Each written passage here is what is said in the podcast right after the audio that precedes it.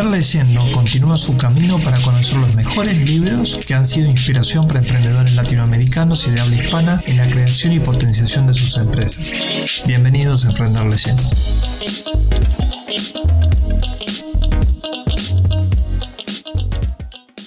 Hola, hola, ¿qué tal? Bueno, estamos con una nueva edición de Emprender Leyendo con un amigo, un gran amigo, Diego Petraki. ¿Cómo estás, Dieguito? ¿Qué haces, Diego? ¿Cómo va? Mucho, nada, placer estar acá. Bueno, gracias por aceptar la invitación.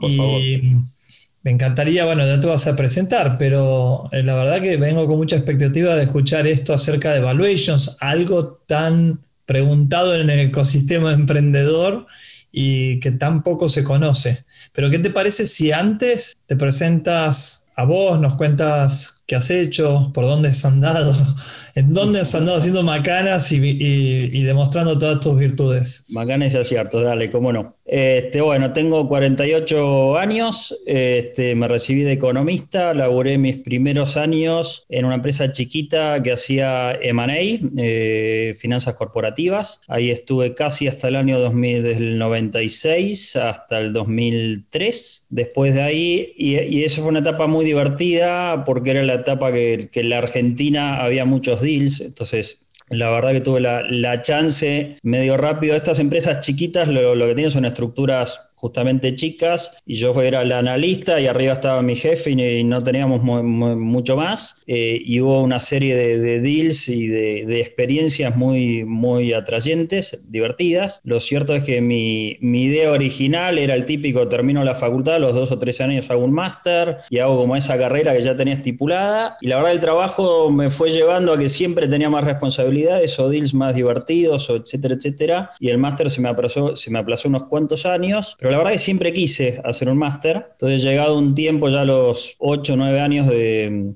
experiencia, donde lo hacía ahí o no lo hacía más y me, decidí a hacerlo. Y bueno, eh, apliqué y tuve, la suerte que me aceptaron en Stanford en un programa, de, es un máster de, un año para gente con, experiencia que, que, se llama Sloan Program. Fue fabuloso, una de las, claramente de las mejores experiencias de mi vida. Entonces, bueno. Eh, resumiendo, tuve algunos años de, experiencia en finanzas corporativas. En los últimos años de, Prefinex estuvo la, onda en Argentina de los private equities y, de alguna manera yo entré en ese, en ese mundo y la verdad que eh, me impresionó que mucha gente de las finanzas recontra inteligentes tomaba muy malas decisiones en el día a día de las compañías. Y la verdad que no quería eso, eso para mí y eso ahondó un poquito más mis ganas de, hacer un máster en, eh, en management, pero no tan orientado a, las finanzas. Y de hecho cuando vuelvo de Stanford eh, quise pasar por la línea. Entonces a los dos o tres años que volví, por una de esas casualidades, de la vida termino trabajando para un grupo extranjero. La Argentina tenía las leñas y tenía real estate y un portfolio de inversiones diferente. Y fue una experiencia completamente diferente. Pasar de ser asesor, mucho más, si querés, técnico, relación con los dueños, con los directorios, evaluaciones, Excel, PowerPoints, a estar en el día a día, ¿viste? A, remangarse y a laburar. De hecho, me acuerdo cuando empecé a trabajar en el, en el nuevo, nada, en, en, este nuevo, nuevo trabajo teníamos unas oficinas muy grandes, era como un cuadrado grande, y yo que era director estaba en una esquina medio alejado de lo que pasaba. Estábamos el CEO, yo y algún otro, y la cocina estaba en la esquina opuesta. Y un día me empezaron a pasar elefantes por adelante que no, que no los vi, cerré mi, oficina grande y canchera y me mudé al, al fondo con los muchachos. Y, nada, eso, eso, eso, fue una, eso fue una gran lección. Linda experiencia esa fue una gran experiencia. Entonces, bueno, ahí, ahí pasé por la, línea, por la línea un tiempo, muy divertido. Este, divertida la experiencia y la compañía no, no tanto los, los, accionistas, esa es una de las grandes lecciones que los dueños hacen a las empresas, es una de las, creo que es uno, uno de los temas que podemos conversar más. Pero bueno, pasé por la línea y después de mis cuarenta y pico, yo me considero un tipo bastante promedio y como muchos promedios, me agarró el libro y el libro dice que a los 40 uno tiene crisis existenciales de qué es lo que aporta en esta vida y en este mundo. Y bueno, eso sumado a algunas otras eh, cuestiones eh, que, se, que, se, dieron bien con los timings, decidí emprender. Eh, yo te diría, ya hace seis años más o menos que estoy con el proyecto actual que se llama WeCare, que es una residencia premium para, para adultos, que la lanzamos o empezamos a operar hace un año, solo un año y pico, pero yo como, como emprendedor del proyecto tengo esto en la cabeza y estoy remándola hace por lo menos cinco años. Este es otro de los puntos que, que podemos tocar, que emprender es un trabajo, es mucho más una maratón que, un, que una carrera de 100 metros. Definitivamente. Bueno, muchas gracias por la presentación.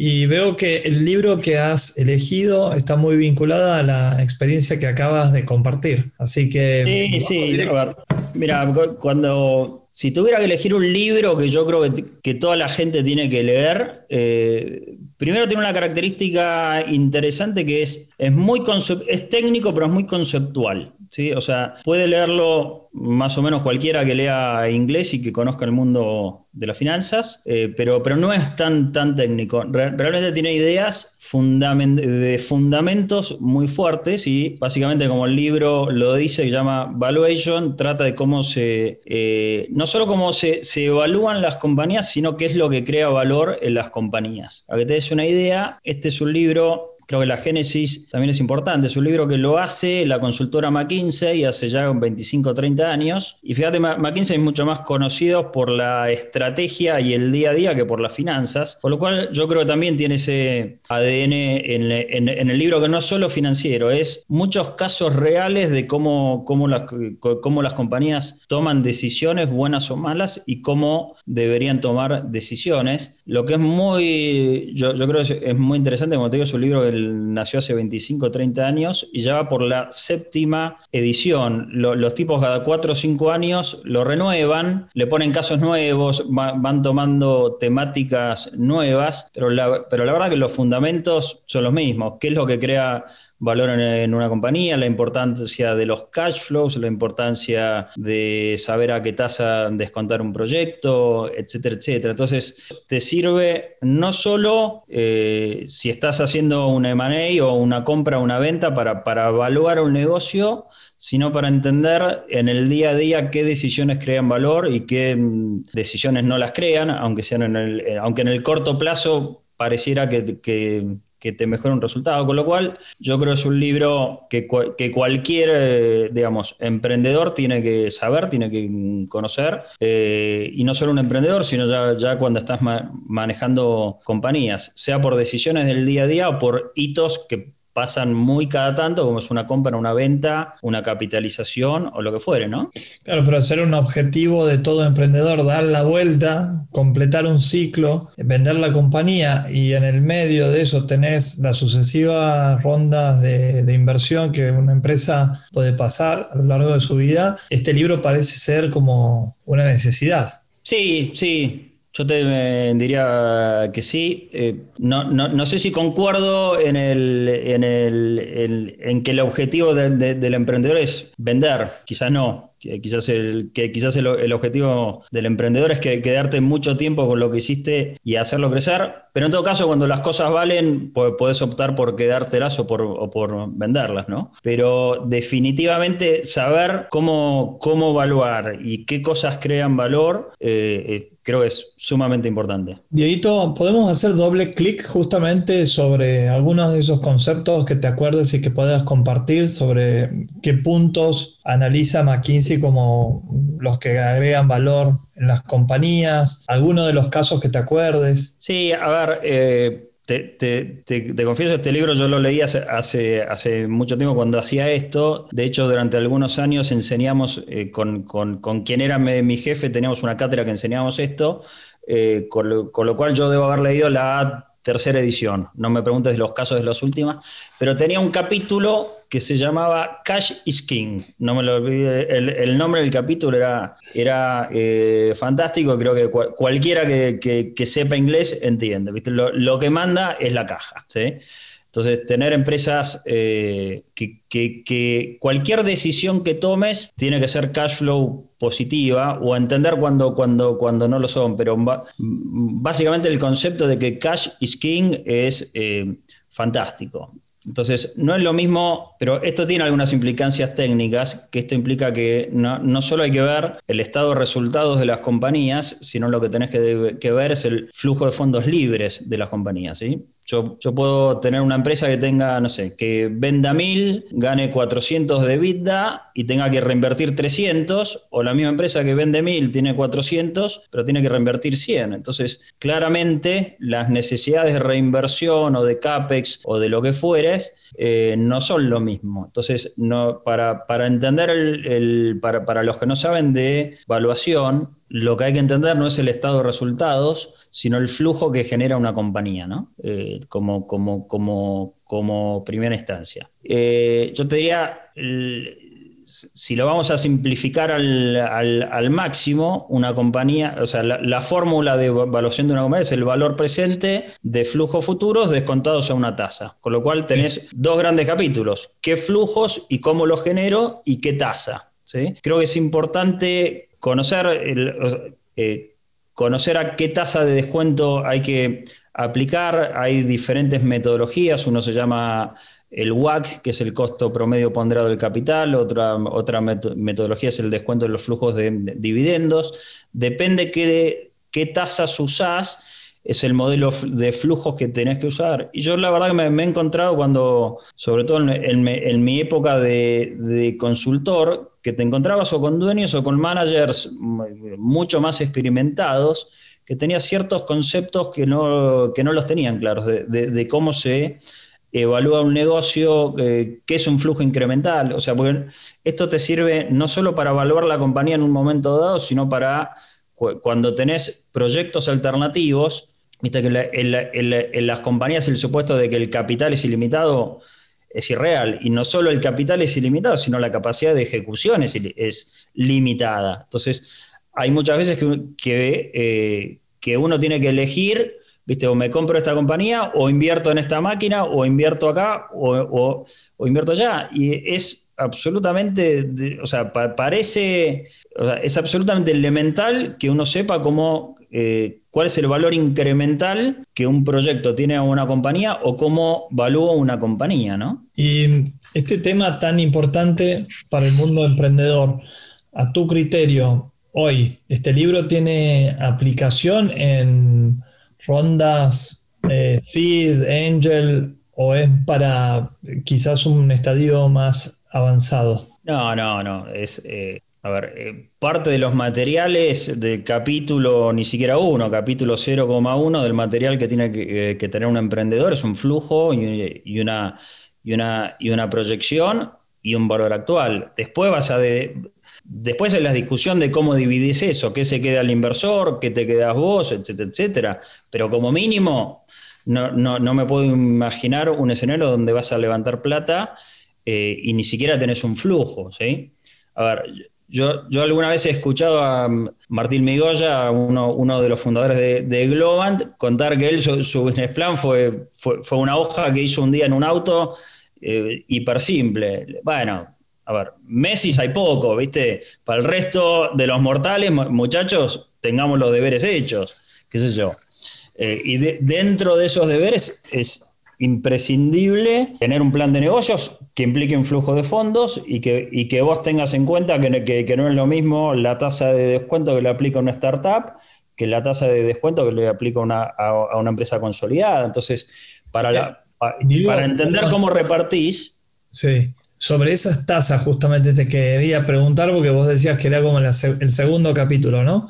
Entonces, eh, compartinos un poco acerca de la lógica de esas tasas, también si no solamente tiene implicancia en el estadio, sino también en la zona geográfica donde estás o qué otras variables se tienen en cuenta. Para los que no conocen de, conceptos financieros, el concepto básico de cualquier proyecto es a que mayor riesgo, más tasa. Por eso, la, por eso los T-bills americanos hoy rinden, no sé, menos del 1%, y si invertís en la bolsa americana vas a esperar un retorno del 10%, y si salís de Estados Unidos y venís a países como los nuestros, vas a ponerle un premium país, entonces ya estás solo del costo de capital hablando de un 15%, y si vas a entrar en una startup, y bueno, o sea, es una tasa muchísimo, muchísimo más alta por la incertidumbre que eso, que eso genera. Claramente todos los aspectos que mencionaste vos son importantes. No, es lo mismo eh, invertir en una empresa que cotiza en Estados Unidos que invertir en una empresa que cotiza en Argentina. Y no es lo mismo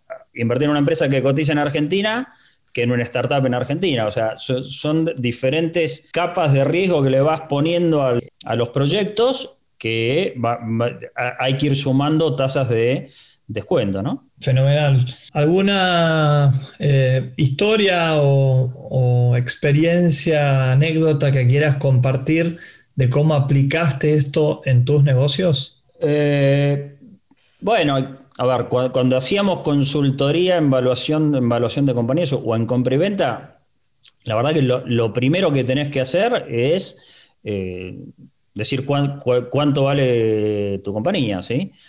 Y ahí, eh, más, allá de las cuestiones técnicas, nosotros, este, pero, creo que es un tema que vale, vale la pena, sobre todo en Prefinex, nosotros somos una consultora chica y en general nuestro cliente era el empresario argentino chico, no era eh, el conglomerado, si querés, grande con, con, managers profesionales. Y es una gran diferencia. El dueño del negocio siempre cree que su negocio vale más de lo que vale. Por, Entonces, eh, cuando hacíamos eso, ibas con toda la explicación y, ¿viste? le, y le explicabas la tasa de descuento y los riesgos, etcétera, pero eras medio un poco psicólogo y un poco técnico, ¿viste? Y, la, eh, y cuando te contratan, en, general te tomás unos un mes, dos meses para evaluar una compañía y yo te diría 98% de los casos que me acuerdo y dejo un 2% por si acaso, los dueños de la compañía creen que sus empresas valen más de lo que los flujos dicen.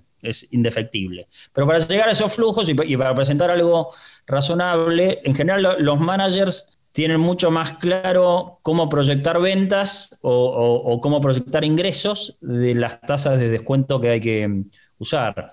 El, volviendo al libro eh, McKinsey, conceptualmente ellos hacen muchísimo hincapié no solo en la tasa de descuento, sino que las empresas valen por la capacidad de crecimiento que tienen. Ellos lo llaman G, por, por, growth, ¿no? Entonces, eh, un determinado flujo con un determinado riesgo que lleva una tasa pero que tiene una potencialidad de crecimiento más alto, vale más que una empresa con todo lo mismo sin, una, sin una G grande, ¿no? Eh, entonces, volviendo al libro, tiene, realmente tiene conceptos de valor que, yo creo es un libro que, que, no se puede dejar de leer. Bueno, Diego, muchísimas gracias. Ha sido de mucho valor esta eh, participación y fundamental entonces para todo aquel emprendedor o empresario que esté por este mundo incursionando, esta parte financiera me quedó clarísimo, lo, voy a buscar. Vos sabes, a propósito, mencionaste que estaba solamente en inglés, ¿no? Yo creo que está solamente en inglés y te tiro un, dato más. Eh, cuando vos me preguntaste si esto tiene aplicaciones prácticas, creo que, porque lo busqué hace un tiempo, creo que el último libro a su vez viene con un modelo en Excel viste que es como que te dejan el modelo armado. Entonces, eh, la verdad que es importante eso. Eh, pero el libro, sí, yo creo que está solo en inglés, se llama Valuation, es de McKinsey, es nada, es yo creo el libro de evaluación que, que existe. Hay miles, pero yo creo que ese es fundamental. Y, como insisto, y es fácil, es fácil para leer, no es un libro complejo. Diego, bueno, te esperamos para el próximo capítulo con otro libro. Muchísimas gracias. muchas gracias. Un abrazo. Muchas gracias por escucharnos. Si te gustó el contenido, te pedimos que lo compartas en tus redes para que seamos más los emprendedores que emprendemos leyendo.